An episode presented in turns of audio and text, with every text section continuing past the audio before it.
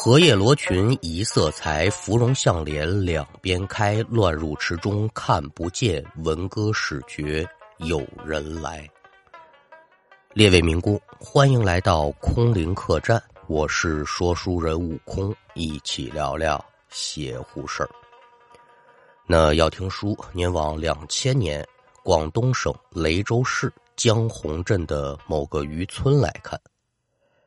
咱们今天要说这一位呢，名字叫俊杰，是个开船打鱼的渔夫。头些个年呢，给自己爸爸当副手。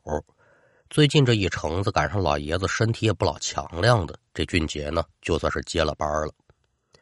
他所在的渔村呢，是紧靠着北部湾，海上捕鱼就不同于河流了，一个人那不能干，就得花钱雇帮手。这帮手叫什么呢？叫浮生。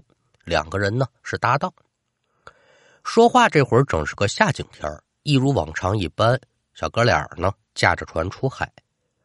傍晚行至了广西北海市海城区境内，有个叫斜阳岛附近的地方，黑云滚滚，是天色突变。好家伙，要下雨！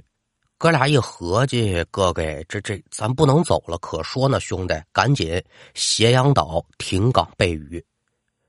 这个斜阳岛呢，虽然说是在广西境内，但是距离渔村约么也就三十海里左右，三十海里大概就是五十公里差不多。就在渔船快要接近这个岛边礁石的时候啊，站在船头的浮生似乎是瞧见什么了，扭身呢就招呼俊杰。俊杰不明就里，由打船尾来到了浮生的身前，怎么的了？哥，你快看，前面礁石上有人。俊杰顺着浮生手指方向仔细观瞧，果不其然，在二十米开外的礁石上啊，坐着一女的。咱可说是个女的，但也就是影超超，看不了那么清楚。那为啥哥俩就敢确定这是一女性呢？因为这个人呢，一头长发，绿色的，头发丝儿特别的粗，就类似于咱说的那个脏辫吧。女人所在的礁石是紧贴着海面能看得见，他下半身呢是探在海里，上半身在这礁石上。再一瞧呢，这女人怀里似乎还抱着一活物，浑身光溜溜，像是一小孩儿，整趴在女人胸口处。瞧这意思，应该是喂奶。不仅如此呢，孩子没遮挡的部分呢，这女人的皮肤也是裸露的，就像是没穿衣服。此时天色转暗，再加上渔船跟女人她不在一条直线上，附近又有个礁石遮挡，渔船一上一下，这哥俩呢，反正瞧个大概齐。但是瞧见这些也就差不多了。俩人不明白啊，这妇女怎么回事啊？喂孩子不跟家里喂，跑海边喂了，这这这不找麻烦吗？此时也想不了那么多了，俊杰有心就提醒一下。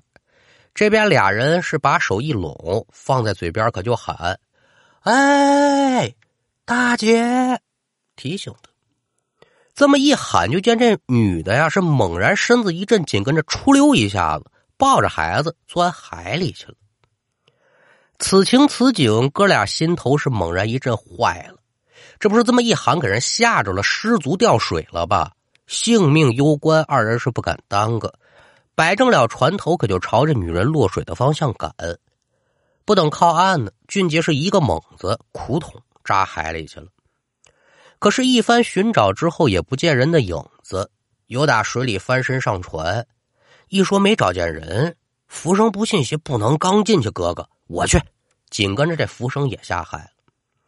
约莫过了三四分钟，浮生又打海里上来，冲着俊杰摇摇头。这意思也就明白了，哥哥呀，我也没找着。俩人坐在船舱里，心头是万般的不解。这事儿不应该是啊，这前后一分钟不到的时间，这人怎么就没了呢？更何况礁石边海水也不深，即便说有海浪，那也不能说拍一下就没了。俩人这么一念头啊，这浮生脸色可就变了。我说哥，咱咱不能是。遇上那那个什么什么呀，还能是什么水鬼呀？对呀，你想哈，正常人谁跟这儿喂孩子呀？还说没就没了，那不是鬼，你说他是啥？闻听此言，这俊杰细一琢磨，对我兄弟这话有道理。以前也听说过，这海里丧生的人呐，怨气可都重，死后也不能投胎，就化身为水鬼，拉着活人做替身儿。子日说一闹鬼，那这地方可就不能久待了。哥俩当即得说是调转船头，朝着岛上的港口驶去。有书则长，无书则短，稳稳当当把船在港口停稳。哥俩下船上岸。这岛呢不是无人岛。岛上有个斜阳村，俊杰以前也来过，吃住呢都不用担心。进村之后，俊杰找平时经常借宿的人家，主家呢是个客家人，四十多岁，也是打鱼的。俊杰就管他叫钟哥。进屋之后呢，俊杰就看见钟哥的家人了，没瞧见钟哥本人，顺口就问说：“我钟哥呢？”钟哥他媳妇就说：“前些天呢，村里来了两个外地人，说是来旅游的。”也不知打哪儿来的，说你钟哥驾船技术好，就雇你钟哥呢给他们使船这天眼看要下雨了，应该快回来了吧？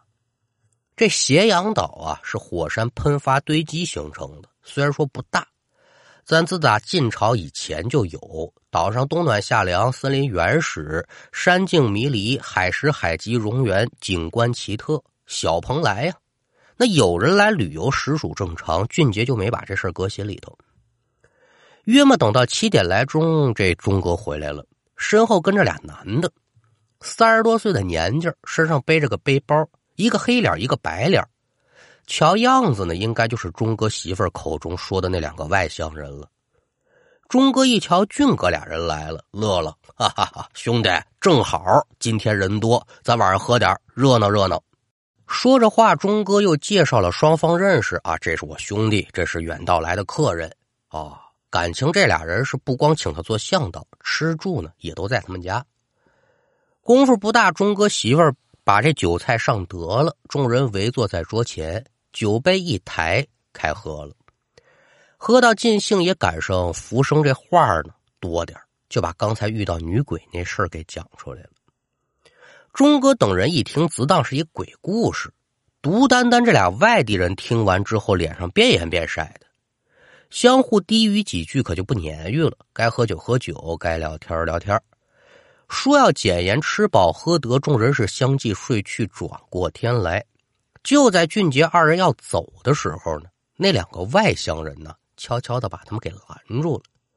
那黑脸的可就率先开口了，说：“兄弟啊，留步。”问你一事儿啊，怎么的，哥哥？您说，昨天晚上你们说闹鬼那地儿具体在哪儿啊？嗨，您打听这干嘛？好奇好奇，想过去瞧瞧去。闻听此言，这俊杰心里琢磨：这玩意儿唯恐避之不及的东西，你们俩还往上凑合，这胆子是真不老小。心里这样想，他嘴上可不能这么说，没多熟嘛。哎，你们没听说过吗？这水鬼出现的地儿可都不好啊！他们抓替身哎，我们不怕，瞧见没？有护身的法器。说着话，就见这黑脸儿由打衣领里面拽出一块玉观音的吊坠这个见这俊杰犹豫不决，一旁这白脸接话了：“兄弟，可不让你白跑，给你报酬。”哎，对对对，呃，五百够不够啊？一听说给钱，五百块钱。不挣白不挣啊！行，既然你们不害怕，那我带你们去。这边接过了这钱，俊杰就让福生自己先回渔船，他呢带着两个人沿着海岸线，可就来到昨天晚上瞧见水鬼那块礁石了。就跟这儿呢，我得忙着出海，我可不陪你们了。确定是这儿吗，兄弟？放心吧，我绝对不带记错的。说着话，俊杰辞别了二人，返回到床上，叔不要麻烦。过了又这么三天，俊杰再次来到了斜阳岛。本是一次寻常的停港休息，这没想到啊，意外从钟哥口中得知到两人的真实身份了。俩人是干嘛的呢？白脸那个是个商人，黑脸的那个新鲜了，是个寻宝人。只皆因呢，商人有打古籍《山海经》当中看到说呢。说海中有这么一种人形生物，被称之为鲛人。每当鲛人哭泣之际，眼泪就能变成珍珠。不仅《山海经》当中有提及，很多古籍对此都有记载，比如说《搜神记》啊、《博物志》啊、《续异记》等等等等，都提到了这个鲛气成珠的事，还给这珠子起了个名叫“鲛人珠”。您琢磨琢磨吧，物以稀为贵，这东西肯定是宝物啊！据说还能入药。之后这商人就多方打听，听闻八十年代呢。在中国南海，曾有人目睹过鲛人，还抓到过，就是没留下影像资料，只有只言片语的形象描述。后来呢，又听闻人有人在北海湾见过鲛人，为此这商人就请来这黑脸的寻宝人，请他帮助自己寻找这个鲛人。您要是听过那南蛮子鳖宝啊，那叫鳖宝人，人家弄那东西呢，都是比较新鲜的、比较罕见的宝贝。这寻宝人跟鳖宝人就不一样了，他们是什么玩意儿都要。他也听说过鲛人的事儿，而且在鲛人的一些行为举止上呢，比这商人了解的还稍微多点明显两个特点就是鲛人呢都是女性，长头发，能产子，而且每次给孩子喂奶的时候呢，都会选择在礁石之上，跟人一样这哺乳的姿势啊。另外一节呢。这鲛人珠不是鲛人的眼泪化成的，而是藏在他尾鳍部，得抛开这尾鳍，你才能把这珠子拿出来。俩人把自己所知道的信息一汇总，这就来到斜阳岛了。可没人敢明说我们找鲛人取宝来了，谁这么说呀？不缺心眼就说来旅游。可是，一连来了好几天，也是没有什么收获呀，见不着鲛人的影子。也没从钟哥口中打探出什么消息。二人正在苦闷之际，俊杰来了。听完他这一番话，俩人心中能不高兴吗？这不正是传说当中的鲛人吗？在俊杰走了之后，俩人在礁石处等了足够一天，也没看见这鲛人现身。直到第二天下午，这鲛人出现了，也不敢靠得太近，远远的嘛。黑脸就把随身携带的这麻醉枪给拿出来。噗！这一枪把鲛人就给撂倒了。眼看着得手，他俩自然是满心欢喜，赶到了切前，却发现呢，射到的不像是传说当中那鲛人，而是个怪物。正当二人拿捏不定之际，钟哥找人找到这儿了，一看，当时就明白了：哎呦，你们这哪是游客呀？当场要抓住二人送官。二人不解说：“你送我们去当官干嘛？我们一没谋财，二没害命，你们凭什么抓我呀？”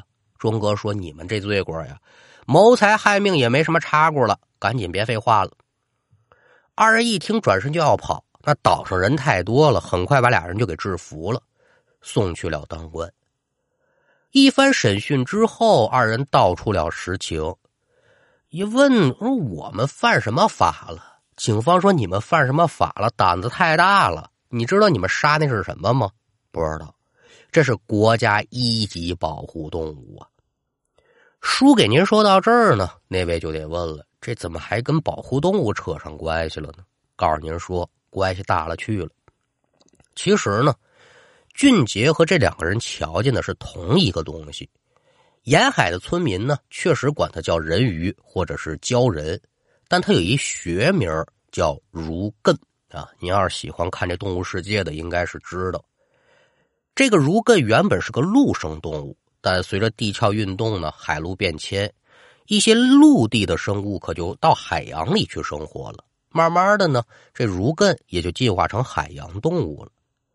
这如艮头是圆的，胸生双乳，双侧的鳍呢就特别像咱这人手，喜欢在海礁上休息。给幼崽喂食母乳的时候呢，跟人类的动作都差不多。那为什么俊杰他们看到这个如艮是一头绿色的头发呢？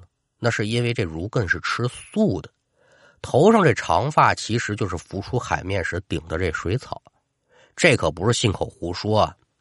自打发现这种生物之后，所出现的方式都是头顶水草，坐在礁石上。如果不是因此呢，老百姓也不能管它叫鲛人呢。如艮在我国主要是分布在广东、广西、海南和台湾省的南部海域，所以呢，关于鲛人的传说也都在这些个地方流传。当然说国外也有啊，咱就谈不到了。就是因为这些传说，有打四千多年前，人们就开始对他进行大肆的捕杀，并且真的以为呢，这儒艮就是鲛人，对其进行取珠、拔骨、扒肉。虽然我国已经将儒艮列为国家一级保护动物了，但是近十年呢，我国沿海已经没出现过这个动物的痕迹了。有的村民也说啊见过，但也没什么影像资料。有人就怀疑，说我国海域这儒艮是不是彻底灭绝了？再想看，就只能去那个保护区了呀。那书说至此，今天这一段故事也就算是告一段落。嗨，这地球啊，不光是人类的，人与自然的和谐是至关重要的。别为了一个子虚乌有的传闻呐，去剥夺其他生灵的性命啊！